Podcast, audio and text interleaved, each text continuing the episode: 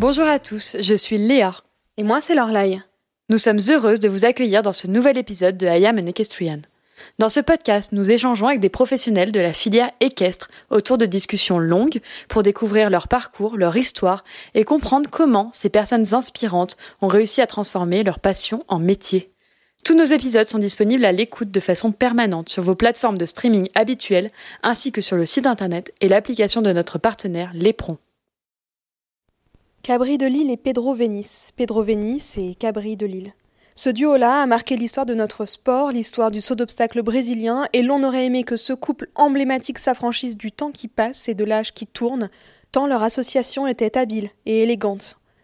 Pourtant, en décembre dernier, quelques heures seulement après la discussion qui va suivre, Cabri a fait ses adieux à la compétition sous les yeux d'une assemblée émue à Genève. Ce lien, c'est celui d'un cavalier avec son cheval, le cheval. Le cheval qui lui a offert à trois reprises son ticket pour participer aux Jeux Olympiques, pour intégrer l'équipe de son pays et décrocher à Rio, sur ses terres natales, la cinquième place par équipe. Dans cet épisode, vous découvrirez l'histoire de Pedro Vénis, celle d'un passionné, d'un homme de cheval, d'un sportif, humble, travailleur, reconnaissant. Sur sa trajectoire, Pedro a notamment croisé la route de Neko. Il nous expliquera alors pendant notre échange l'importance de cette rencontre, sa fierté de porter la veste verte brésilienne, sa vision du sport et surtout, avant tout, son amour pour son cheval, Cabri. Cette semaine, nous avions à cœur de vous présenter le haras de Mormoulin, dirigé par Stéphanie Marchandon et Ludovic Togourdeau. Ludovic, cavalier de CSO, et Stéphanie, cavalière de dressage, vous accueillent sur un site d'exception dédié au sport et à l'élevage. Ludovic et Stéphanie ont à cœur de vous aider à réaliser les meilleurs choix pour vos juments. Ils vous délivreront des conseils de croisement adaptés et un accompagnement personnalisé pour tous vos projets d'élevage. Une fois le poulain né, Stéphanie et Ludovic sont connus pour les gérer de manière attentive pour que votre futur champion bénéficie des meilleures conditions de vie possibles dès sa naissance. Installé sur plus de 7 hectares sur l'axe entre Dreux et Chartres, le haras de Mormoulin est initialement une écurie de sport et de propriétaires, et ce depuis plus de 15 ans. Mais ce sur quoi le Hara souhaite mettre l'accent en étant partenaire de cet épisode, c'est évidemment leur centre de reproduction. En effet, le Hara de Mormoulin propose désormais des pensions courtes pour l'élevage, des services d'insémination, de transfert d'embryons et aussi de récolte d'étalons. Salle d'insémination, laboratoire, box de poulinage, stabulation pour les poulains, tout a été mis en place pour optimiser le confort des pensionnaires. Le centre de reproduction et d'insémination du haras de Mormoulin, situé à Chaudon, en Eure-et-Loire, à 50 minutes de Paris, est ouvert à la clientèle. Cette année, pour la première fois, Ludovic Togourdeau et Stéphanie Marchandon avaient pris un stand au Salon des étalons à Saint-Lô. Ils étaient venus faire la promotion de leur structure et celle de deux étalons distribués au haras cette année, qui ne sont nul autre que Thaïs de Pégase, un cheval par Calvaro Z et Émir Platière, ou encore un certain Broadway de Mormoulin, un cheval par Canaan et Fort Pleasure, monté par Pénélope Le Prévost, Édouard Lévy et désormais sous la selle de Thibaut Philippe Arts, rien que ça. Alors si vous avez un projet de poulinage pour votre jument et que vous êtes dans la région Île-de-France, n'hésitez surtout pas à les contacter. Vous pouvez les retrouver sur leur site internet www.ara-de-mormoulin.com et sur leur page Facebook et leur compte Instagram Ara de Mormoulin. Avant de laisser la place à la conversation que nous avons entretenue avec Pedro Vénis à l'occasion du concours Ibic international de Genève, bien installé ce samedi-là dans la loge de son partenaire, le cellier Hermès, nous voulions partager avec vous cet extrait. Il s'agit du discours de Pedro Vénis qui accompagnait la cérémonie d'adieu à Cabri. J'espère que vous avez le cœur bien accroché, l'émotion de ce moment était très forte et même un peu humide pour ma part, soyons honnêtes. Bonne écoute. J'ai grandi au Brésil, petit garçon qui montait à cheval à São Paulo. J'avais des rêves d'enfant, gagner les plus beaux concours au monde comme Genève. C'est Cabri qui m'a permis de réaliser ces rêves et des autres. Il était plus qu'une monture, qu'un cheval. Il était un ami, un confident. Même les jours que je n'étais pas en forme, je savais que je pouvais compter avec lui. Mon Cabri, tu es et tu seras les meilleurs amis que j'ai déjà eus. Merci. Obrigado, meu amigo.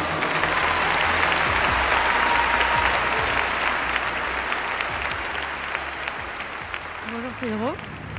Merci beaucoup d'avoir accepté de répondre à notre interview. On est ici à Genève et je le sais, c'est un concours assez particulier pour vous puisqu'en 2016, vous y remportiez le Grand Prix avec euh, ce cheval absolument incroyable qui est euh, Cabri de Lille.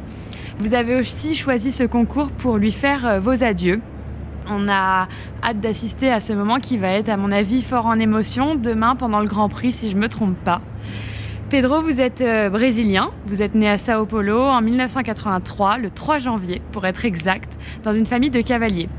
Tout naturellement, vous vous êtes donc mis à cheval, vous aviez euh, de grandes ambitions et de grandes envies puisque vous avez atteint euh, le haut niveau plutôt assez jeune et vous vous êtes installé aux côtés des meilleurs cavaliers de ce monde. En 2008, vous participiez à vos tout premiers Jeux olympiques de Pékin.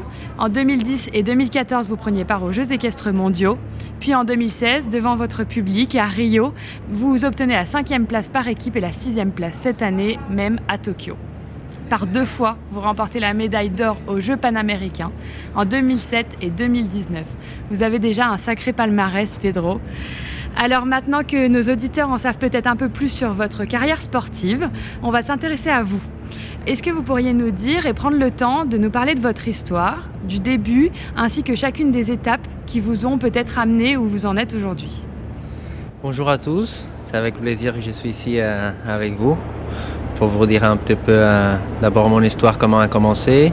Comme vous avez dit, je suis né dans une famille des gens des chevaux. Mon grand-père était un grand homme de cheval. Et euh, j'ai commencé tout petit au club de São Paulo. Euh, depuis l'âge de 10-12 ans, j'ai commencé à rêver d'être cavalier professionnel, d'arriver au haut niveau. Donc j'ai fait mes catégories des juniors, children junior au Brésil. Et quand j'avais 17 ans, juste quand j'avais fini l'école, mon grand-père avait un bon contact avec un cavalier brésilien qui était ici en Europe. Donc je suis venu pour passer un an, pour faire une saison chez lui et voir un petit peu euh, comment c'était vraiment les sports de haut niveau. Et peut-être rentrer pour faire une université ou quelque chose comme ça au Brésil. Et en fait, euh, depuis mon âge de 17 ans, je suis resté ici en Europe et j'ai fait l'université de la vie ici, dans tous les concours. Euh, et je suis très fier, très content de, de toutes ces années que j'ai passées ici en Europe. Et, et de la carrière euh, que j'ai fait jusqu'à maintenant. Que vous pourriez nous parler un petit peu de votre personnalité? Parce qu'on vous connaît en piste, on connaît vos qualités de cavalier, on connaît votre équitation, on connaît votre histoire et Cabri sur laquelle on va revenir aussi, mais vous, on vous connaît peu, vous vous exprimez peu euh, dans les médias et on aimerait bien savoir comment vous vous décririez et comment votre euh, entourage vous décrirait si on leur demandait. Euh, tranquille. Je suis quelqu'un très tranquille, passionné par les chevaux, par les surf. C'est les deux choses, c'est mes deux grandes passions. Et discret, comme vous avez dit.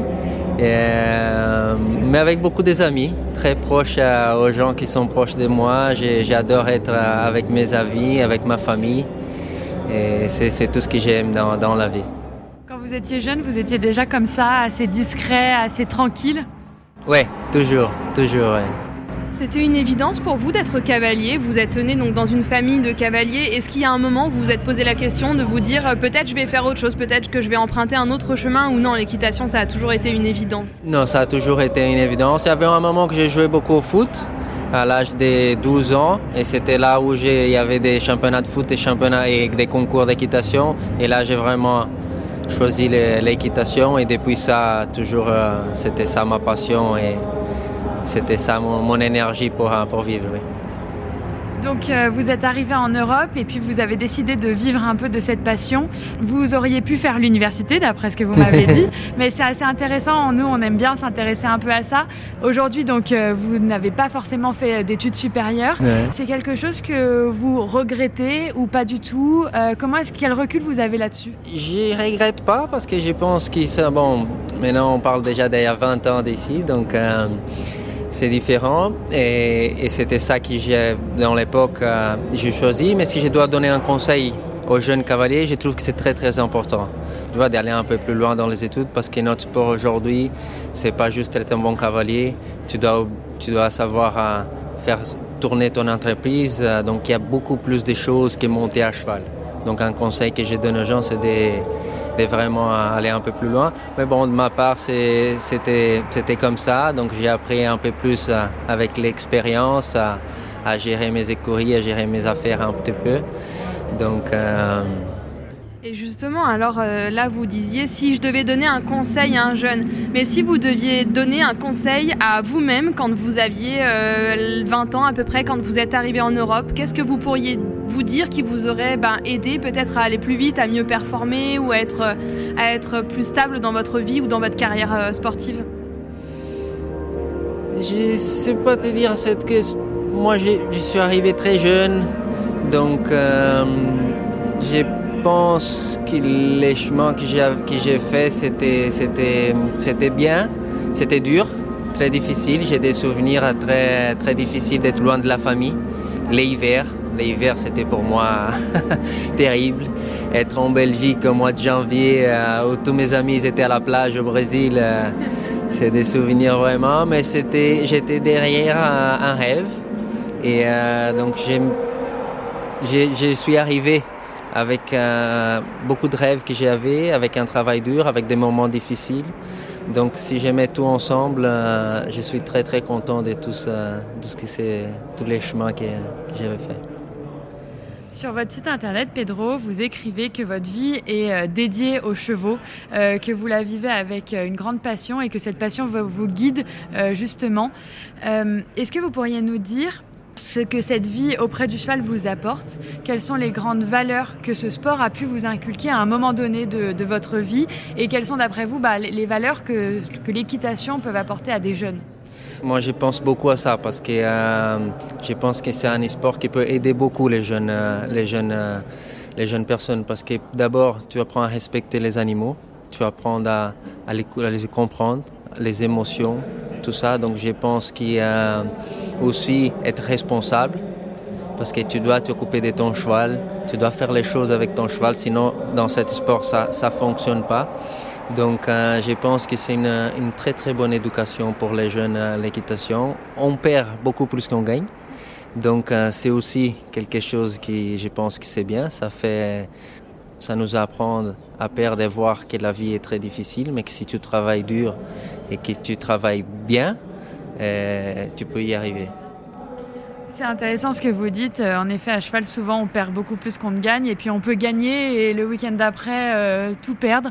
C'est énormément de sacrifices en temps, en argent évidemment, mais vraiment en temps pour un cavalier. Vous, comment est-ce que vous vivez ça aujourd'hui? Comment est-ce que vous arrivez aussi à trouver un équilibre entre votre vie de sportif, professionnel, et puis peut-être votre vie privée aussi? C'est une très bonne question parce que c'est pas facile de trouver cet équilibre. c'est voilà, c'est pas très facile et j'ai l'impression que ça devient de plus en plus difficile parce qu'on euh, a de plus en plus de concours et pour être au top, il faut être vraiment là tous les week-ends et avoir beaucoup de chevaux euh, disponibles pour ça. Et gérer ça avec la famille, c'est quelque chose euh, de difficile. Et je pense que dans le futur, c'est pour ça qu'on va voir moins de cavaliers âgés dans le haut niveau parce que c'est tellement dur et, difficile d'être tous les week-ends euh, en compétition. Donc, euh, moi, j'ai l'impression que tu peux faire ça jusqu'à un certain âge, mais après, ça te donne envie un petit peu de, de voir des autres choses et, être en famille. Moi, pour le moment, je suis encore envie de, de faire ça. C'est sûr que j'ai du temps aussi pour ma famille. J'ai trois enfants où j'adore passer du temps avec eux. J'essaie de, quand eux peuvent venir au concours, de venir le maximum avec moi. J'ai la chance qu'ils aiment bien monter à cheval maintenant, les deux filles. Donc ça, c'est, on, peut, on peut passer encore plus de moments ensemble. Mais c'est sûr que c'est quelque chose de difficile pour nous, cavaliers professionnels, professionnels, à trouver cet équilibre. On a enregistré euh, un épisode avec Daniel Bluman, que vous connaissez bien. Et c'est marrant parce qu'il y a beaucoup de choses que vous dites qui convergent un petit peu avec ce que disait Daniel. Et il y a un autre dénominateur commun que vous avez, c'est Neko. Vous vous êtes tous les deux formés aux côtés de Neko et euh, vous disiez dans, dans une interview que grâce à lui vous avez appris l'importance du dressage et aussi l'importance de travailler en losing reins avec les rênes longues. Est-ce que vous pouvez nous parler un petit peu bah, de votre formation avec Neko Qu'est-ce qui vous a apporté? Quelle, quelle est un peu cette philosophie sportive que vous avez amenée avec vous dans la suite de votre carrière Oui, donc comme j'ai expliqué, je suis arrivé d'abord euh, le premier année en Europe. J'étais chef de Philippe Azevedo, un cavalier brésilien. Et puis, euh, je me souviens comme c'était aujourd'hui, au mois de février, j'étais au Sunshine Tour. Et Neko était là. Et il me connaissait déjà du Brésil un petit peu. J'avais fait quelques stages avec lui au Brésil. Et mon père était là ce week-end et Neko il vient au bar et il dit à mon père écoute, moi j'aime beaucoup comment Pedro il monte, j'aimerais beaucoup travailler avec lui.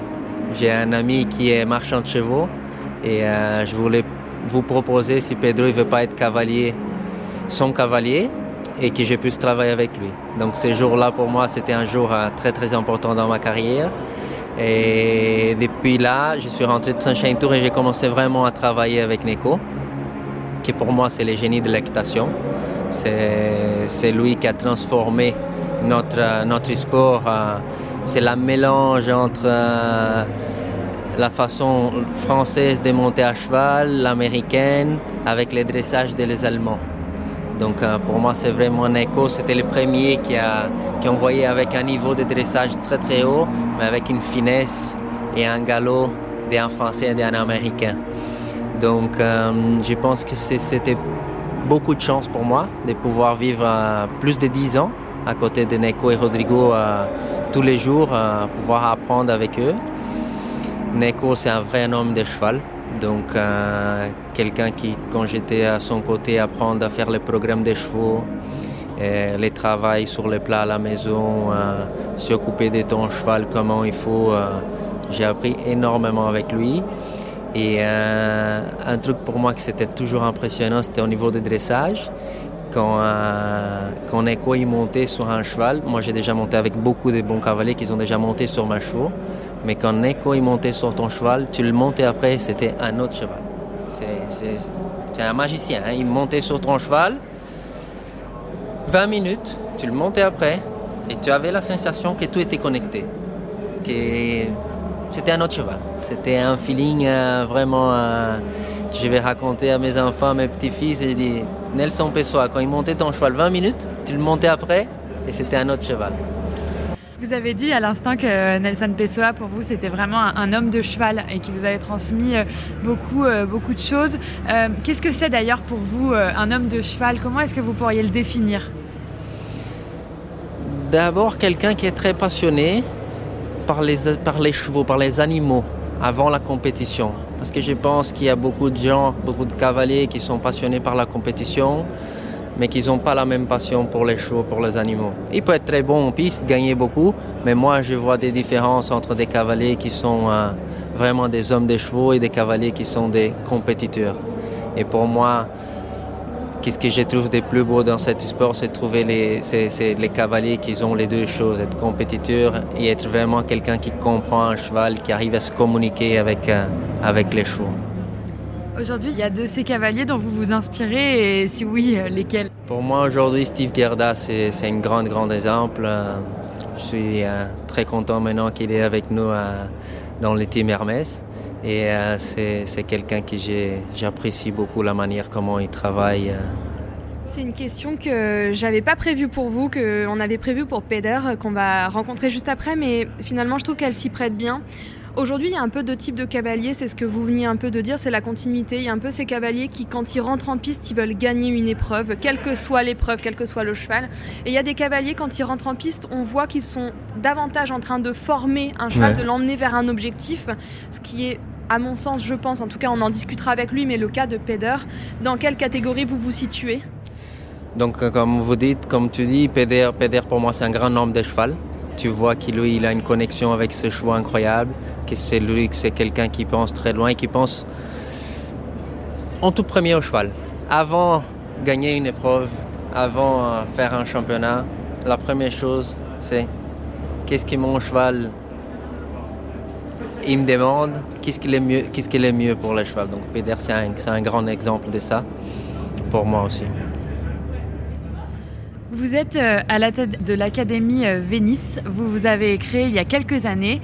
À l'instar de ce que Nelson Pessoa vous a transmis, est-ce que vous aussi, vous aimez transmettre votre passion, vos connaissances? Est-ce que c'est quelque chose que vous aimeriez aussi peut-être faire plus tard, puisque vous nous avez dit que peut-être vous ne feriez pas partie de ces cavaliers qui monteraient euh, très très tardivement encore en compétition?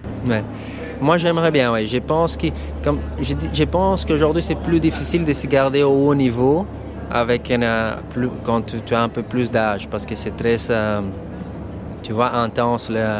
Mais j'aimerais bien continuer à monter à cheval. Euh, et donner de cours et former des jeunes cavaliers, passer mon expérience et essayer de faire ces gens comprendre euh, comment il faut euh, respecter les chevaux, comment il faut travailler avec les chevaux, c'est quelque chose que j'aime beaucoup. Il y a un autre aspect euh, dans la transmission qui est qu'on peut parler aussi, évoquer, c'est le fait que vous êtes représentant du comité saut d'obstacle à la FEI. vous vous êtes exprimé notamment très récemment auprès de l'IJRC euh, contre le format A3. Est-ce que pour commencer, vous pouvez, avant de parler du format A3, parce qu'on va en parler, mais est-ce que pour commencer, vous pouvez nous dire un petit peu pourquoi vous avez accepté ce rôle à la FEI Est-ce que c'est important pour vous d'essayer de défendre bah, ces valeurs-là qui sont importantes pour vous, euh, la sportivité, le respect du cheval? C'est pour ça que vous avez accepté ce poste? Exactement, exactement pour ça. Et si je dois te dire la vérité, je ne pensais pas qu'elle allait prendre si de temps qui, qui s'est appris parce que je pense que je suis tombé dans une époque difficile. C'était juste le Covid, donc il y avait un changement de calendrier énorme, plein de choses à changer. Et puis après, ça a venu les premiers Jeux Olympiques avec un format différent et euh, qu'on va parler de, tout ça après. Mais c'était exactement avec cette idée. J'ai beaucoup parlé avec Kevin, avec Steve. Euh, je sais que c'est peu de choses qu'on peut aider, mais si on ne fait pas ça, il n'y a personne qui est là pour essayer d'aider notre sport. Donc c'est ça les sentiments que j'ai eus. Même si je peux aider un petit peu avec une mentalité comme Kevin, comme Steve, des gens qui, qui aiment les chevaux avant tout, je suis content si, si c'est un petit peu qu'on peut, euh, qu'on peut faire. Très courte pause dans cet épisode avec Pedro Venice. J'espère qu'il vous plaît, j'espère que vous aimez à découvrir ce personnage et ce cavalier de talent incroyable. J'espère aussi que vous allez suivre l'actualité de Pedro dorénavant peut-être d'un peu plus près grâce à l'écoute de cet épisode. J'en profite aussi pour vous dire qu'on a sorti un nouveau format il y a quelques jours seulement. Léa est partie en immersion totale sur le upside jumping à Saint-Tropez, à Grimaud. Elle en a profité pour interviewer, pour poser des questions aux parties prenantes de ce concours, le chef de piste notamment, le vainqueur du Grand Prix, mais aussi la directrice sportive de ce circuit, de ce upside jumping, ainsi que le speaker que vous connaissez bien, que vous devez connaître, Yannick Bichon. N'hésitez pas à aller écouter cet épisode disponible sur toutes les plateformes et à nous dire si vous aimez ce nouveau format. Allez, je vous laisse vous replonger dans cet épisode, dans cette conversation avec Pedro Venice. Très belle écoute. Je reviens un peu sur la question de votre personnalité. Vous nous avez dit que vous étiez toujours quelqu'un de très discret et tout. C'est vrai que ce rôle-là, un peu de porte-parole, euh, parce que c'est un rôle de porte-parole pour votre pays, est-ce que c'est quelque chose qui vous caractérise aussi et que vous avez peut-être toujours été comme ça, euh, jeune, et ça vous, euh, ça vous suit encore aujourd'hui?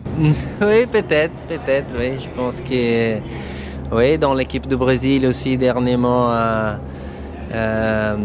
bien sûr, avec Cabri, euh, j'étais plusieurs années euh, dans l'équipe, donc j'étais aussi un oui, je pense qu'il peut être. Euh, vous, faites aussi partie quand même de ces cavaliers un peu leaders de cette équipe brésilienne, je pense. Et ça me fait penser parce que on a enregistré un épisode avec euh, Philippe Gerda, dont on va aussi parler, hein, évidemment, euh, il n'y a pas très longtemps pour un, pour un podcast que l'on produit, et qui nous a dit que l'important de son rôle, c'était souvent de trouver le leader, le bon leader, à un instant T, parce qu'il peut être leader à un moment et, et un peu moins à un autre.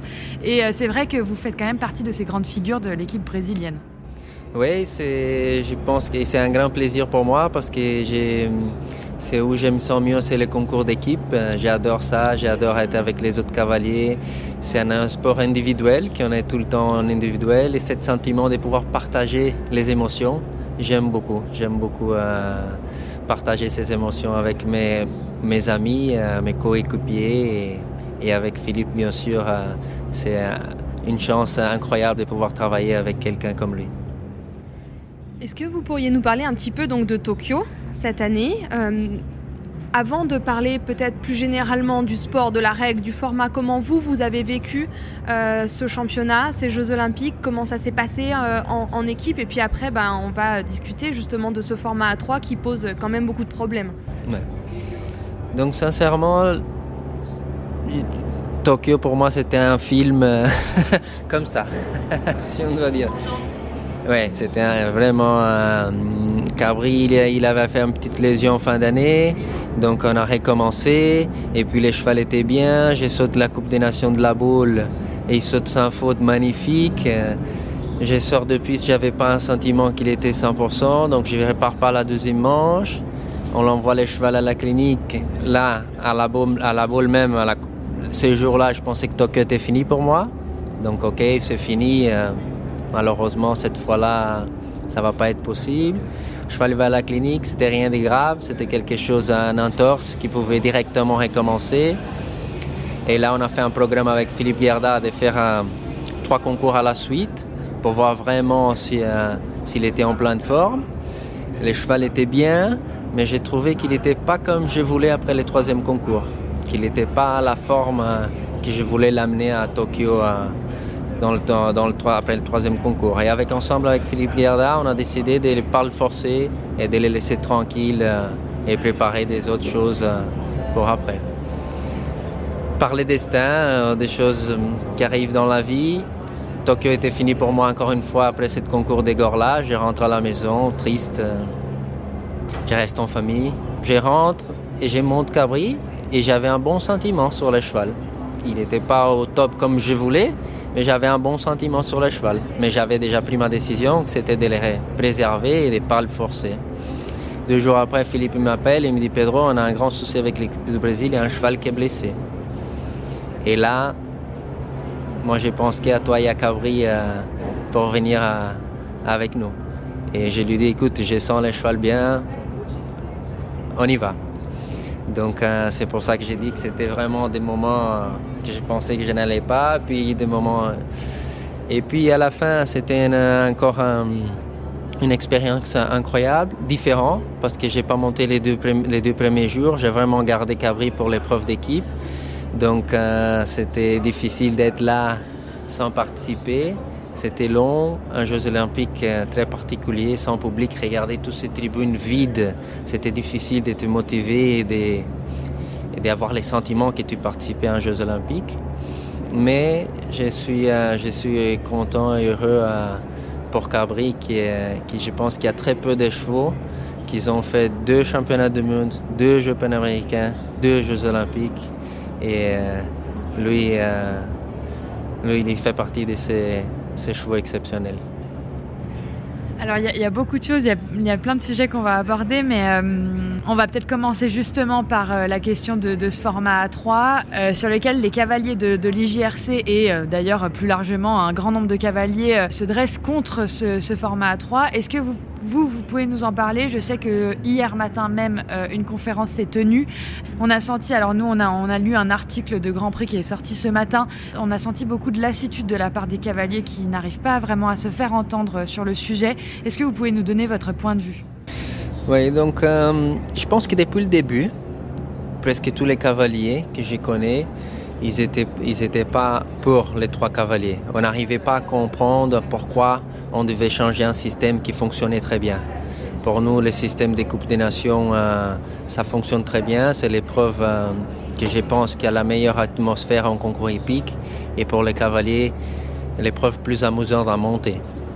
Donc on n'a jamais compris pourquoi on devait changer ce euh, système.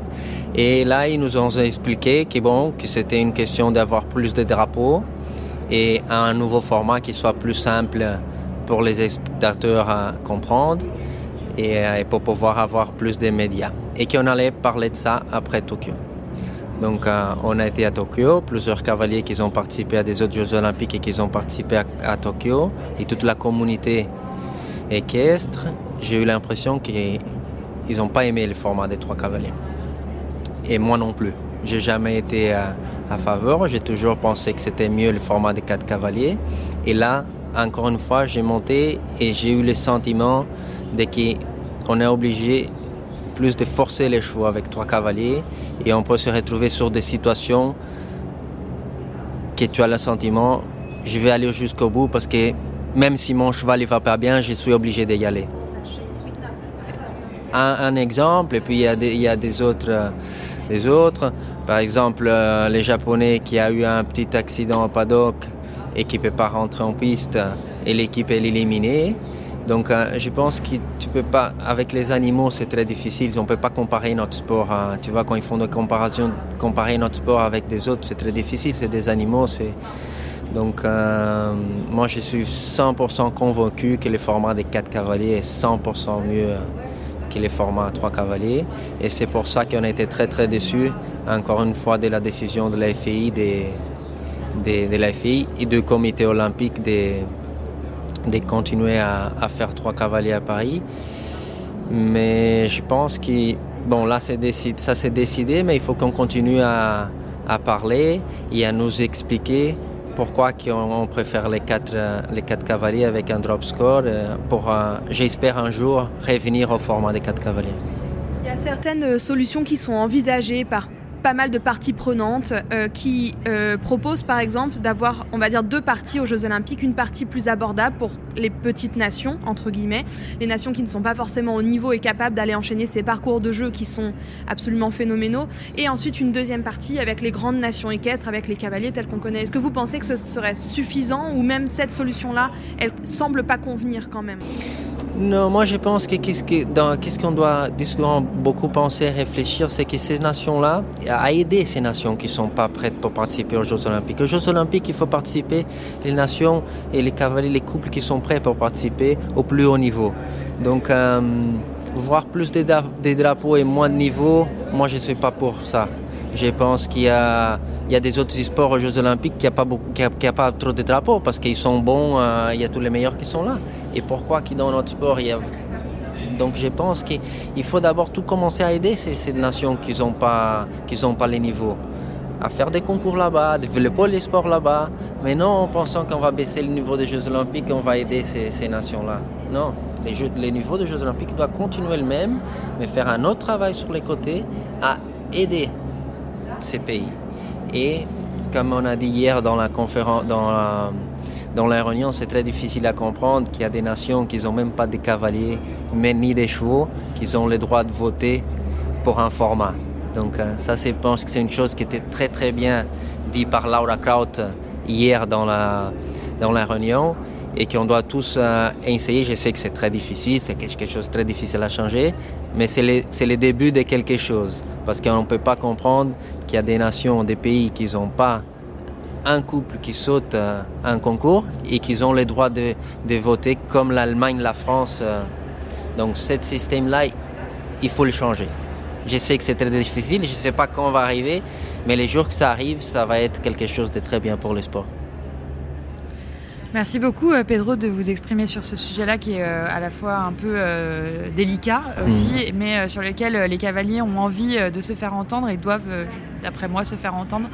Donc voilà, merci beaucoup pour ça. On va revenir peut-être sur Cabri, parce que vous avez dit que ce cheval avait sauté deux Jeux olympiques, deux Jeux panaméricains, deux Jeux équestres mondiaux, ce qui est absolument incroyable. Vous le disiez, c'est très difficile de garder un cheval en forme pour sauter de telles échéances. Est-ce que vous pourriez nous parler un peu de ce cheval qui va faire ses adieux euh, demain au sport? Et, euh, et puis euh, nous dire aussi quel, comment est-ce que vous avez fait pour garder un cheval aussi performant pendant autant d'années? L'histoire commence déjà de la première fois que j'ai le sauté. J'ai eu un feeling incroyable. J'avais jamais senti cette feeling, dans ma vie. J'avais déjà monté des bons chevaux, des très bons chevaux, mais les feelings avec lui c'était différent. Et puis après, je pense que comme je savais depuis le début que c'était un cheval spécial, j'ai toujours pensé à le ménager pour que sa carrière dure le plus longtemps possible. Parce que j'étais sûr que c'était pas facile de trouver un autre cabri. Donc euh, j'ai toujours pensé à ce cheval, je préfère le sauter moins, mais qu'il soit un cheval avec une carrière, une très longue carrière. Donc ça, c'était toujours euh, dans ma tête depuis euh, le premier concours que j'ai fait avec lui. J'ai déjà mis dans ma tête, j'ai dit c'est un cheval que je dois le préserver parce que il va me donner beaucoup de choses très importantes. Et puis, euh, je pense que c'est aussi son caractère m'a beaucoup aidé à faire ça aussi. C'est un cheval qui est très sûr de lui. C'est un cheval que tu peux le garder tranquille, euh, faire des petits concours, aller venir ici à Genève, à Aix-la-Chapelle ou à Calgary, et qu'il est sûr de lui. Donc, il n'a pas besoin beaucoup des, sciences, des sauts et des choses pour être, pour être en forme. Donc, je pense que ça, ça, ça a aidé beaucoup son caractère, sa mentalité c'était très important. Et quand on a eu un cheval comme ça dans sa vie, aussi incroyable, aussi constant, qui nous a apporté autant, hein, à la fois, j'imagine, de bonheur, d'émotion et de succès, comment est-ce qu'on construit la suite, l'après Cabri, comment vous l'envisagez aujourd'hui? Oui, donc euh, c'est une, une, question qui est bien aussi, que j'ai parlé avec Philippe Gerda à un moment, il y a 3 ou 4 ans d'ici, qui ont cherché un cheval, et Philippe m'a dit une chose qui était très, très, très très important et très bien pour moi, je pense, c'est qu'il me dit Pedro, oublie Cabri. Tu vas pas, oublie que tu vas trouver un autre Cabri. On va commencer à, tu vois, parce que les premières années que j'ai gagné avec lui, chaque fois que j'ai essayé un cheval, j'ai j'ai comparé les feelings avec lui. Donc, euh, de plus le comparer, ça, c'était bien pour moi pour, euh, pour essayer de donner la chance aux, autres chevaux. Mais, comme tu dis, c'est difficile euh, parce qu'aujourd'hui, ça devient de plus en plus difficile de trouver des bons chevaux. Mais je suis aujourd'hui très content avec les deux chevaux que j'ai. Je pense que c'est ces deux chevaux qui sont très très bien. Lord Pez Junior, les talons, et Nimerode. C'est deux chevaux que j'ai beaucoup d'espoir pour l'année prochaine. Et puis continuer à, essayer de trouver des jeunes chevaux et former les chevaux, c'est quelque chose que j'aime beaucoup et, euh, que j'ai beaucoup de passion à faire ça aussi. Généralement, vous achetez vos nouveaux chevaux plutôt jeunes? Oui, ça aujourd'hui c'est quelque chose qui est essentiel pour nos cavaliers, avoir des jeunes chevaux et, pouvoir les former parce que quand ils sont déjà au haut niveau, euh, les prix aujourd'hui sont très très élevés. Vous venez de nous parler de, Philippe, de Philippe Gerda, euh, qui vous a dit donc euh, d'essayer d'oublier Cabri pour passer à autre chose. Ça fait quelques années maintenant que euh, Philippe Gerda a rejoint l'équipe brésilienne pour vous entraîner, pour vous soutenir. grâce à lui, ou en tout cas à, ses côtés, vous avez remporté deux Jeux panaméricains, vous avez fait d'excellentes performances aux Jeux olympiques. Est-ce que vous pouvez nous dire ce que Philippe Gerda a pu apporter à votre équipe? Quels sont les changements qui ont été effectués depuis son arrivée? Donc la première chose, Philippe, comme on a parlé, quand on parlait ici des hommes des chevaux, Philippe c'est un grand homme de cheval. C'est un homme de cheval incroyable. Et j'ai jamais vu quelqu'un avec une passion comme lui. Ça, c'est quelque... De, tout le monde que je connais, les plus passionnés au sport et aux chevaux, pour moi, c'est Philippe. Il vit ça à 100%. Donc, euh, pour nous, c'est une chance d'être à côté avec quelqu'un qui a cette expérience-là, qui connaît tellement les chevaux, qui connaît les, cavaliers, il sait exactement comment il doit parler avec chaque cavalier. On est tous différents. Donc, euh, et lui, euh, j'admire beaucoup comment il sait comprendre chaque cavalier et chaque cheval. Donc, euh, c'était vraiment un grand plaisir de travailler avec lui ces dernières années. Et j'espère vraiment de fond de mon corps qu'on va pouvoir travailler encore beaucoup des années avec lui parce qu'il euh, va nous donner encore des, très très belles choses au Brésil, je suis sûr à votre sujet, et quand je dis votre sujet, c'est le sujet de l'équipe brésilienne. Donc, au sujet de l'équipe brésilienne, Philippe a dit quelque chose dans, un, dans une interview qu'on a donnée pour un autre podcast. Il disait qu'il avait donc collaboré avec des équipes qui étaient euh, vraiment euh, émotionnellement assez en dents justement, pas toujours très constantes. Il y a des hauts qui sont très hauts et là, on est les rois du monde. Et puis, quand on fait une mauvaise performance, tout s'effondre et on a du mal à rester constant. Et Philippe disait à votre propos, donc euh, toute l'équipe brésilienne, que vous étiez au contraire très constant très linéaire. Est-ce que vous le ressentez comme ça? Oui, je pense que c'est un peu la façon brésilienne de vivre. Tu vois, on est tous euh, toujours ensemble. Euh, et Philippe, il aime beaucoup ça. Nous, on dit toujours que c'est un Suisse avec un côté brésilien. Donc, euh... que vous êtes toujours en retard. Oui, ça c'est vrai. Ça c'est vrai. Donc euh, là, il y a, il y a une bonne balance entre qu'on est en retard, qu'on aime bien être ensemble, et lui qui vient, qui nous encadre un petit peu, mais qui lui, c'est un Suisse avec un côté aussi euh, latin de, voir les choses. Donc c'est une mélange qui, je pense, qui va très très bien. D'ailleurs, euh, je, complète cette anecdote qui nous a dit que, que, quand vous deviez manger à 20h30, il vous le disait à, à 19h30. Exactement, ouais. Pedro, hier, on vous a aperçu, vous étiez sur le Kiss and Cry avec Philippe Gerda justement euh, à côté de lui euh, à l'entrée de piste donc pour observer le parcours de Rodrigo Pessoa votre compatriote. Et justement, on vous sent très patriote, euh, fervent défenseur de votre drapeau, des couleurs brésiliennes. Est-ce que c'est important pour vous d'être un cavalier d'équipe, de représenter vos couleurs? Oui, ça, ça, a toujours été pour moi les choses plus importantes et j'ai toujours fait mes programmes des concours et les choses pour essayer d'arriver au plus haut de ma forme dans, la, dans les concours où j'allais représenter mon pays en équipe. Et c'est quelque chose qui, qui je tiens encore, c'est les épreuves, les épreuves d'équipe et, vraiment comme Cabri, je pense qu'il a presque 14 0 en Coupe des Nations. Pour moi, ça c'est quelque chose que je suis très très content. Dans une déclaration euh, qui a été publiée sur le site de la FEI en tant que membre représentant, vous avez indiqué notamment que la, discipline du jumping évoluait énormément, qu'on voyait de plus en plus de très bons cavaliers, de très bons chevaux et que euh, le, standard du jumping évoluait beaucoup. Comment est-ce que vous, vous envisagez ce sport? Maintenant, ça fait quand même... Euh, plusieurs années que vous êtes à très haut niveau, donc vous l'avez vu évoluer déjà.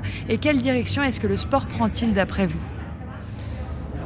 Comme tu dis, je pense que ça va dans une bonne direction parce que j'en vois plus en plus des bons cavaliers, des bons chevaux, des beaux concours presque tous les week-ends. Donc euh, je suis assez content avec ça. Je pense qu'il y a juste une chose qu'on ne peut pas oublier, c'est que les chevaux, ils ne sont pas des machines, ils ne sont pas comme des motos ou des voitures. Donc euh, c'est aussi important à que tout le monde euh, puisse comprendre qu'il faut quand même respecter les chevaux avant tout. C'est la seule chose. Les restes, par les restes, je pense que tout ça a évolué dans, le bon sens. On se rapproche hein, de la fin de cet épisode. On a encore euh, deux, trois questions pour vous. Vous avez dit dans une interview quelque chose qui nous a marqué. Vous avez dit qu'il n'y avait rien de mal à avoir de grands rêves. Alors vous, quels sont vos grands rêves? Parce que vous avez quand même atteint le haut niveau comme vous, comme vous en aspiriez quand vous étiez jeune. Quand vous étiez jeune, vous avez participé à tous les Jeux possibles mondiaux, panaméricains, olympiques. Qu'est-ce qui vous manque encore? Brésil, médaille d'or dans un Jeux olympiques. Médaille d'or par équipe aux Jeux olympiques. Est-ce que c'est l'objectif Paris 2024 oui, ça, on doit toujours, euh, on doit toujours euh, rêver, comme je dis, il n'y a rien de mal. Mais je suis aussi réaliste qu'on est très loin de ça. Mais on va travailler dur pour, euh, pour essayer. Et si c'est pas à Paris, euh, après, ça c'est mon grand rêve, c'est que le Brésil soit un jour euh, champion olympique par équipe. J'ai une autre question pour vous, Pedro. où est-ce que vous vous voyez dans 10 ans? Dans 10 ans, j'espère continuer dans le concours avec, avec la même passion que j'ai aujourd'hui. Euh, avec des élèves. Et dans 10 ans, j'espère continuer encore avec la même vie que j'ai aujourd'hui. Vous vous verriez un jour chef d'équipe comme Philippe Gerda pour accompagner la future génération de cavaliers brésiliens? J'ai pas beaucoup pensé à ça, mais maintenant que tu dis, c'est quelque chose qui c'est bien possible. Je pense que euh, et lui, ça va être un grand exemple euh, pour moi, pour et je pense que ouais, ça serait quelque chose que j'aimerais bien dans le futur. Alors j'avais une dernière question. Cabri va faire ses adieux à la compétition ce soir sur cette piste à Genève. Qu'est-ce qui l'attend pour la suite? Donc euh, il va rentrer à la maison chez moi et puis après il va aller en Belgique pour, euh, pour faire euh, maintenant sa carrière des reproducteurs, des talons. moi je reçois chaque semaine des vidéos des poulains qui sautent fantastiques et les gens ils sont très contents. Donc j'espère vraiment qu'il j'espère mais je suis sûr que lui il va, il va pouvoir passer et, faire encore des choses pour notre sport comme il a fait lui comme, euh, comme athlète, euh, pouvoir passer à ses, à ses poulains et, et je suis sûr qu'il va être un très bon reproducteur. On vous verra peut-être bientôt avec euh, une descendance de cabri. Oui, j'ai déjà deux poulains, trois, trois mêmes poulains. J'ai une pouliche de 3 ans qui saute très bien en liberté et puis j'ai deux autres poulains. Donc ça serait, ouais, ça serait très joli. Ouais. Exactement. Merci beaucoup, Pedro. Merci beaucoup, Pedro, pour votre temps. Merci à vous. À bientôt. À bientôt. J'espère que cet épisode avec Pedro Venice vous a plu. Dès à présent, nous commencerons à diffuser nos épisodes enregistrés à Wellington et j'espère vraiment que ceux-ci vous plairont. En attendant, n'hésitez surtout pas à nous envoyer un message privé pour nous dire ce que vous avez pensé de cet épisode, nous donner des idées de nouvelles personnalités ou encore des axes d'amélioration. C'est toujours un plaisir de vous lire. Je vous dis à dans 15 jours pour un nouvel épisode.